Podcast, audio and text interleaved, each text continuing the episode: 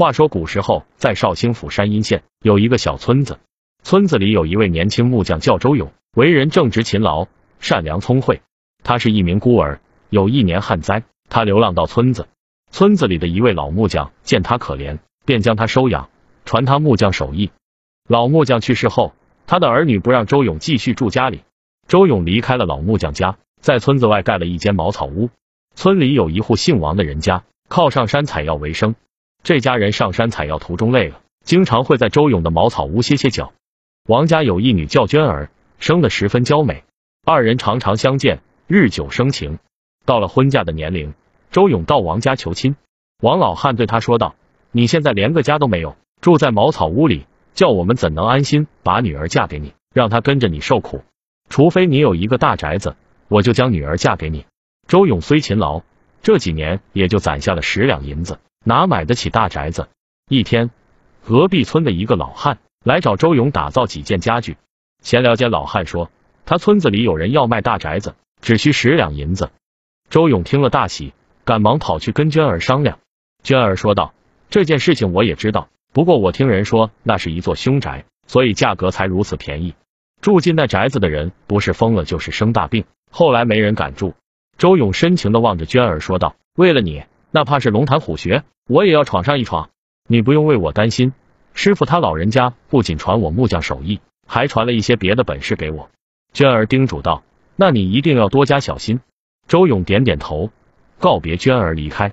翌日，周勇拿着十两银子，背后背着一件用黑布包着的东西，来到了隔壁村，成功的将大宅子买了下来。周勇参观了一下，宅子有个大院子，房间有八个。有客厅，有书房，有厨房。孙勇知道便宜不是这么好占的，他将背上背的物件放到了客厅，拉下黑布，原来这是他亲手雕刻的天师钟馗像。他将天师钟馗像摆在客厅的中间，拿出墨斗线，用墨斗线缠桌子、椅子、柱子，形成一个奇怪的图案。最后将墨斗线绑到天师钟馗像手上。做完这一切，周勇便坐在阵中等待天黑。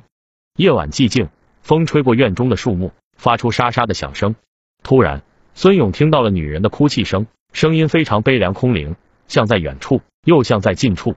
声音一直响着，估计以前买这宅子的人就是被这种声音折磨疯了，或者睡不好生病的。孙勇对着院子沉声问道：“何人在此哭泣？为何不敢现身？”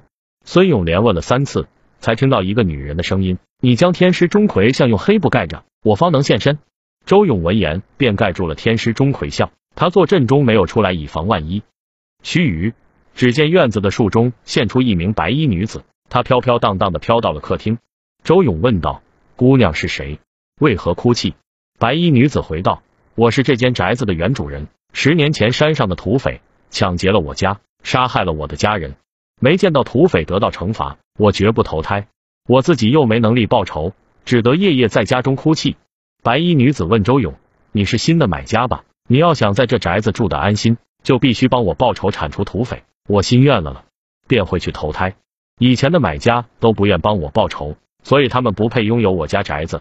白衣女子望了用黑布盖着的钟馗像一眼，说道：“你这天师钟馗像阵法师厉害，让我不敢现身。但我的哭泣声，他却阻挡不了。你要是不能帮我铲除土匪，我会夜夜哭泣，让你睡不好，住着不安生。”周勇对土匪亦是恨之入骨。当年他跟父母逃荒时，父母为了保护他，被土匪杀害了。要不是当年老木匠收养他，他就饿死了。周勇朗声说道：“我会帮你报仇，铲除土匪的。你心愿了了，就投胎去吧，莫要再做孤魂野鬼了。”白衣女子向他点了点头，便飘然离去。天亮了，周勇去到县衙找县令，说有铲除土匪的办法。县令在此地当了十年的县令，就是因为无法铲除山上的土匪，得不到升迁。县令问周勇：“山上的土匪窝易守难攻，只有一个关隘口通上土匪窝，只要他们守住隘口，就算有几千官兵也攻不上去。本官曾派兵攻过土匪窝，可皆无功而返。你有何良策铲除土匪？”周勇在县令耳边低语，县令频频点头。过了几日，周勇走在羊肠小道上，几个土匪从树上跳了下来，围住了周勇。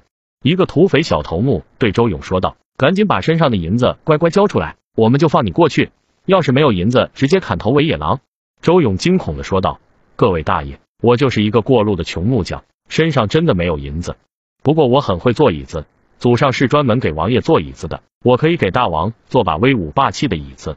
小头目眼睛一转，说道：“好吧，老大正缺把威武霸气的椅子呢。”他上前检查了一下周勇和随身物品，看看有没有携带什么东西。看到只有木工的工具，便将他带回了山寨。土匪头子见到周勇，甚是高兴，命他赶紧做把威武霸气的椅子出来。满意的话，便放他回去；要是不满意，直接扔到后山为狼。周勇连连点头称是，就开始认真的做起椅子来。三天后，周勇见土匪对他的监视放松了，他偷偷从墨斗里拿出一小包用油纸包着的泻药，这泻药是他跟娟儿要来的，药性特别强。中午他去厨房领饭的时候，趁人不注意，将泻药放到水井中。傍晚的时候，土匪们吃过晚饭后，个个皆往茅坑跑。抢不到坑位的土匪，就跑到偏僻的地方就地解决。